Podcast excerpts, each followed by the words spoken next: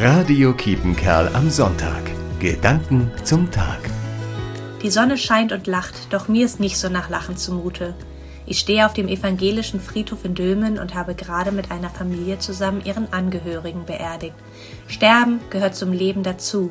Die Person hatte ein hohes Alter erreicht und ist friedlich eingeschlafen. So wünscht man es sich. Und dennoch hinterlässt ihr Tod eine große Lücke im Leben der Angehörigen.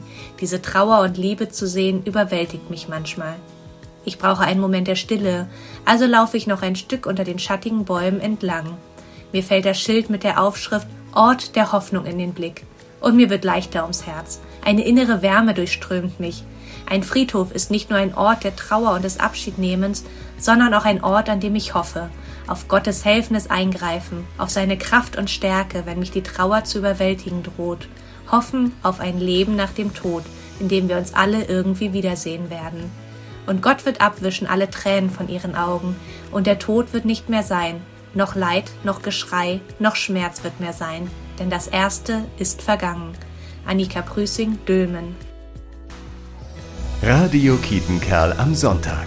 Gedanken zum Tag.